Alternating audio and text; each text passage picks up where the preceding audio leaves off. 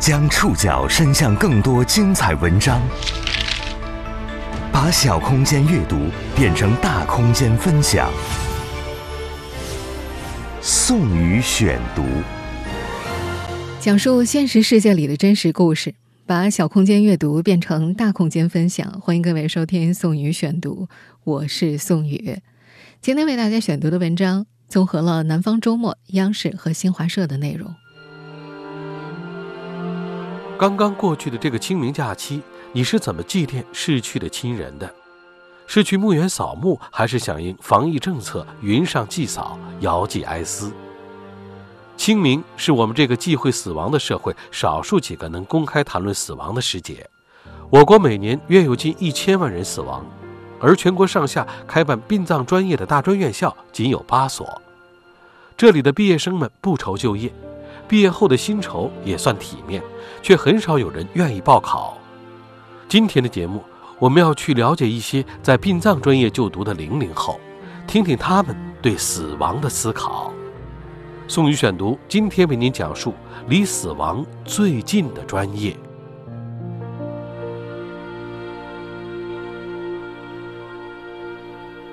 对于绝大多数人来说，我们今天要叙述的这个专业是一个有些。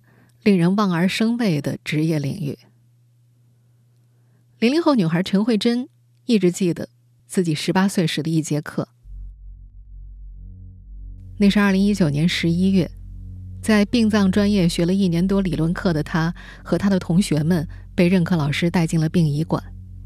他们这节课的内容是直面遗体。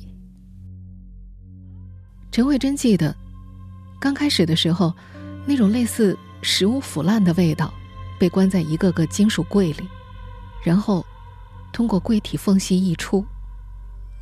殡仪馆的代班师傅建议，最好不要打开。一起去的胆子大的男同学理解为可以打开，而等到柜子被打开之后，这个女孩很快意识到，鼻子上那块加厚纯棉口罩，形同虚设。自从入读殡葬专业以来，女孩最担心的事情发生了。长达一年的心理建设，在那一刻土崩瓦解。班上的男孩子们一个个拉开存尸柜，而刚满十八岁的陈慧珍默默走了出来。他们的老师，福建省民政学校殡葬专业老师林福同，将这个环节视为学生们职业上的成人礼。你看过，你体验过。你选择。那时，在这所中专校就读的陈慧珍，还没有选择离开这个行业，因为现代殡葬业的分工足够细致，她还可以选择殡葬司仪的就业方向。这个领域在国内几乎空白，薪酬也还算体面。当时，这个女孩暗自想，不接触遗体是她就业的底线。然而，二零二一年夏天毕业之后，她只在。殡葬行业短暂停留了一段时间，最后还是因为适应不了行业的特殊性，转行了。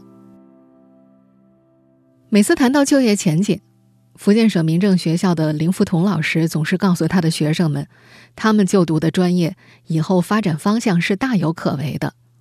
他的依据是殡葬业的数据：我国每年有近一千万人死亡，每年这个行业的人才缺口有两万人。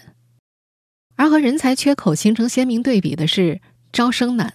截止二零二二年，殡葬专业已在我国出现二十七年了。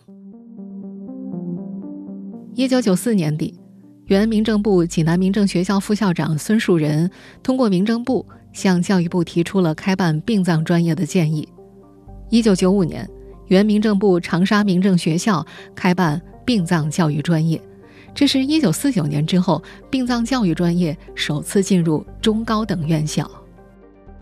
专业诞生二十七年来，全国上下开办殡葬专业的大专院校有五所，中专院校有三所。二零二一年，这八所学校培养出的毕业生总共有一千一百多人。时至今日，殡葬专业在国内已经出现二十七年，但专业诞生这些年。招生一直是个问题。招生难的原因不难理解，当下社会大多数普通人还很难摆脱对死亡的恐惧和忌讳。那么，那些主动选择这一行的学生们，大多出于什么样的原因报考这一行呢？宋宇选读继续播出，离死亡最近的专业。林福同公职的福建省民政学校殡葬专业是从一九九九年开始招生的，属于职业教育方向。首届招生两个班，生源一共有一百零八人，学制三年，学历中专。当时的校址位于福州市晋安区连江路的地标五里亭，林福同给那届学生起了个外号，叫“五里亭一百零八将”。可是起点即顶点，首届毕业生就业遇到了麻烦。林福同回忆，福建各个县市的殡仪馆一直存在专业人才缺口，长期以来不得不向社会招收非专业人员。但是，又因为各个县市的殡仪馆大多是事业单位，职工编制是非常紧缺的，导致那届只有一小部分毕业生入编了，其他人员只能够自谋生路。他记得那届毕业生有一部分改行了，还有一部分出国搞殡葬去了。后来发展的也都算不错。职业教育不同于普通高中，无法就业就意味着学生浪费了三年时间。此后，他们这个专业的人数一直稳定在几十人的规模。二零一八级只有十二名学生，男女各一半；二零一九级还要再少一人，生源是以福建省内的学生为主。到了二零二一年。这所学校在全国招到三十多个学生，达到近年最高值。在谈到专业招生难问题时，如今担任中国殡葬行业认证委员会副主任的林福同谈到了两个方面。他觉得，一个方面是家长对这个专业仍有顾虑，尤其是女生家长；另一个原因是他们的师资力量目前能够承载的大概就是这个生源数。这行的师资缺乏，在全国都是个共性问题。在安徽职业技术学院殡葬专业就读的王南宇说：“他们专业有十几名老师，但是教防腐、整容、化妆等专业课的主要是同一名年轻老师。”至于另一个问题，家长的担忧，五十八岁的林福同很能理解。在今年清明节前接受新华社采访的时候，几位在殡葬行业工作十多年的老员工也谈到了他们在日常生活当中遇到的一些不理解。呃，如果别人不主动问我是干啥的，我也不说，怕别人忌讳。不握手、不微笑、不说再见，已然成为我我们的工作习惯。作为业内人士的林福同也说，虽然相比旧时代。大众对这个职业的歧视已经减轻一些了，但是不理解、害怕的声音依然是比较强烈的，尤其是从业者涉及婚姻大事的时候。在接受《南方周末》采访时，安徽职业技术学院殡葬专业的学生刘梦书就说：“他报考的时候，自己家人倒没说什么，但是邻居却对他指指点点，说女孩怎么学这个呀？他直接被气哭了。”他的另外两名同学。都遭到了家人的强烈反对，跟家人争执了很久，才在这个专业就读了下去。已经从武汉民政职业技术学院殡葬专业毕业，并且走上工作岗位的彭静说：“他当年是对法医感兴趣，而殡葬专业和法医比较相近，填在了第二志愿，而他最终被第二志愿录取了。他的学弟学妹当中有不少人和他有类似原因。”福建省民政学校二零一八级的曾玉轩是悬疑小说的爱好者，这个女孩甚至说自己一度对遗体产生过浓厚兴趣。就更广泛的人群来说，不害怕遗体的，毕竟还是少数。彭静在从业之后，会在社交媒体上分享殡仪馆的故事，还会展示自己给逝者练习化妆的内容。不过，他有三分之一的内容都被网友举报了。他理解网友们的举报。他承认，自己从事的这个行业好像有些东西是太刺激了，网友们看了会不太舒服。当然，这些年轻的从业者们对自己的职业前景都是有理想化期许的。安徽职业技术学院殡葬专业的王南宇就觉得，如果努努力，一代一代的努力，可能以后社会上的偏见会少一点。这个男生觉得，虽然他的这个想法好像有点虚无，但他确实是这么想的。普通人对于殡葬专业依然是缺乏了解的。从职业的具体分工来说，直面遗体只是现代殡葬行业的一部分，有时候甚至是一小部分。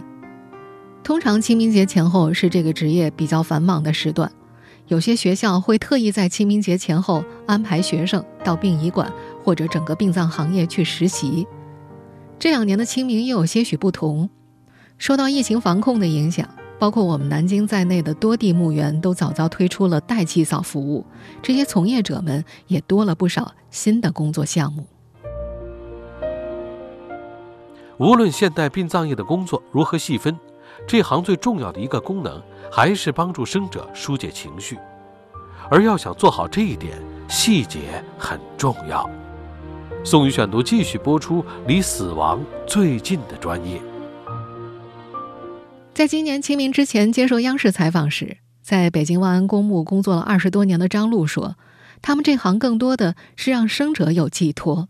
我觉得有时候这是一种寄托，生者通过我们来表达对逝者的爱思怀念，我们帮助他们完成这个最后的心愿。”在福建省民政学校任教多年的林福同也认同这个观点。在殡葬心理学课上，他总是会叮嘱他的学生们。殡葬无小事，只要一个小细节没做好，客户就会认定你不专业，同行也会评价你不认真。在这行，无论是和遗体告别，还是丧仪流程，每个步骤都有固定又繁琐的程序。林福同说，进行这些繁琐步骤的目的是通过专业人员的努力来营造一种仪式感，甚至是一种肃穆的气氛，让生者明白这是最后的告别。林福同觉得，自古流传的丧葬礼仪并不全是封建迷信，有些内容也是有道理的。比如，有些地方有“割三朝”的习俗，也就是遗体在灵堂里停放三天。总体的目的是给家族成员足够的情绪缓冲时间，在复杂的礼仪程序当中，一个家族内部的宗族血亲关系、外部社会关系的传承就完成了。在殡葬心理学课堂上，这位老师总是反复强调，很多看似不起眼的小细节，如果处理不好的话，很有可能会引起纠纷，而从业者也要被投诉。他给年轻的学生们举了个例子来强调细节的重要性，比如，丧主已经出嫁的女儿的婆家送的花圈和儿媳娘家送来的花圈，哪个摆在前面？在给出答案之前，他会先描述自己青少年时参加农村葬礼目睹的纠纷，再上升到殡葬心理学的理论。他告诉他的学生们，对于家属们来说，遗体告别是他们最后一次能够看到去世的亲人。如果因为工作人员的原因出了差错，家属当然是难以接受的。至于上面那个问题的答案，他解释，出嫁女儿婆家的花圈。应该置于儿媳娘家花圈之前，因为按照中国传统农业社会的习俗，前者为客，后者为主，优待客人以示尊重。他表示，这种习俗不是迷信，也不是糟粕，而是中国传统社会当中一个基本的社交规则和礼仪逻辑。在林福同看来，作为专业人员，他们这些从业者不但要知道怎么安排。还要向主家解释清楚这里面有什么道理。从业者的解释是一种心理抚慰，而家属最为看重的是专业服务带来的体面和风光。亲人逝去的悲痛也可以通过这种仪式释放出来一些。面对学生们，他并不避讳，他说：“他们这份职业的荣誉感和满足感，有时候是通过生者获得的。”作为跨领域交叉学科的主讲老师，林福同自编了一套教材。他的信条是：职业教育如果和行业实践脱节的话，将会变得毫无意义。他编写的教材当中还有针对殡葬从业者心理的部分。他说，在理论学习阶段的学生最为常见的一种心理就是恐惧、害怕。他举了个例子：绝大多数溺水死亡的人会出现不同程度的口鼻出血的现象。对于刚刚开始处理遗体的新手们来说，那种心理冲击是不言而喻的。有些迷信的人甚至会认为，出现这样的状况是不是诈尸了？实际上，水底水压大，死者可能会出现耳膜破裂，一些脏器可能出血。打捞上岸之后，身体内外压力条件迅速发生变化，腔体内的积水和内出血就可能会流出来。他告诫他的学生们，谁看了都会害怕，但是作为从业者，一定要知道这不是超自然的东西。在他们这个天天需要和死亡打交道的行业，他们这些从业者尤其要明白这些道理。科学每前进一步，迷信就后退一步。在学习阶段，殡葬专业的所有学生们一定需要过直面遗体这一关。面对遗体，面对死亡，这些年轻的孩子们有各自的理解和思考。宋宇选读继续播出，离死亡最近的专业——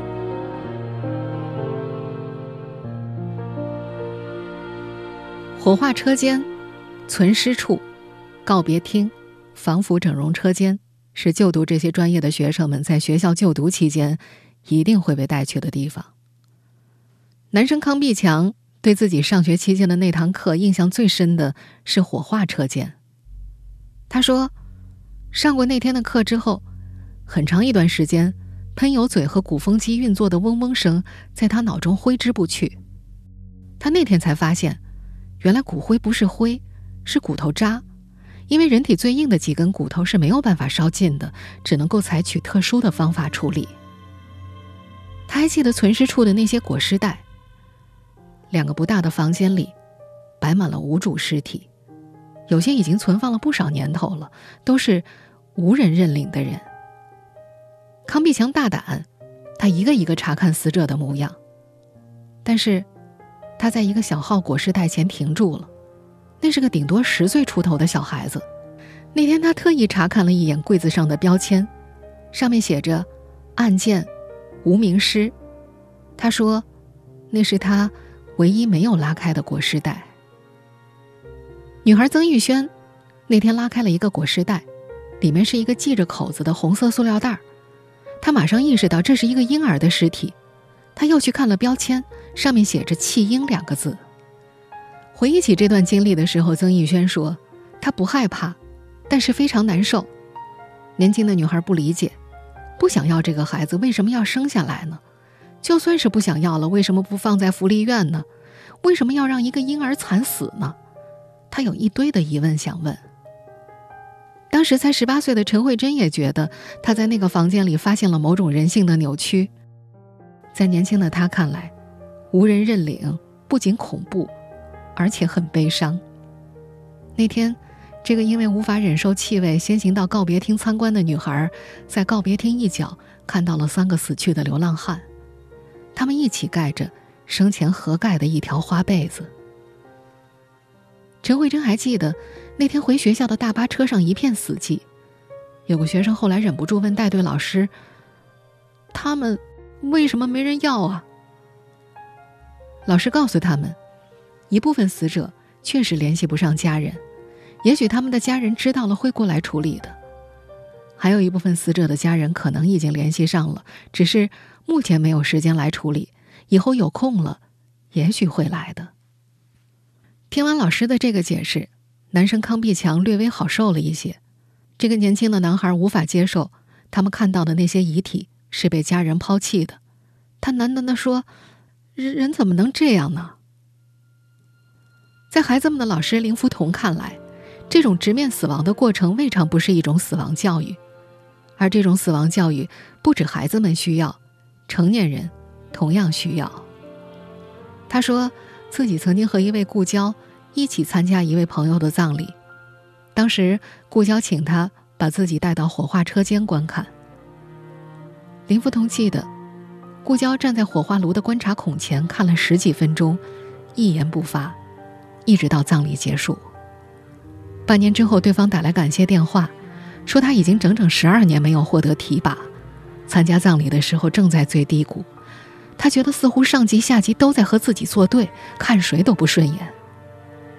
那天看完火化的过程，他明白，生前的荣耀，不过化作一捧骨灰。他渐渐开始修复人际关系。半年之后，他告诉林福同，原来活着的每一个人，都那么可爱。目前看来。殡葬行业的学生们不愁就业，另外，因为频繁接触死亡，这些从业者们也比其他行业人群更容易理解生命的意义。宋宇选读继续播出，离死亡最近的专业。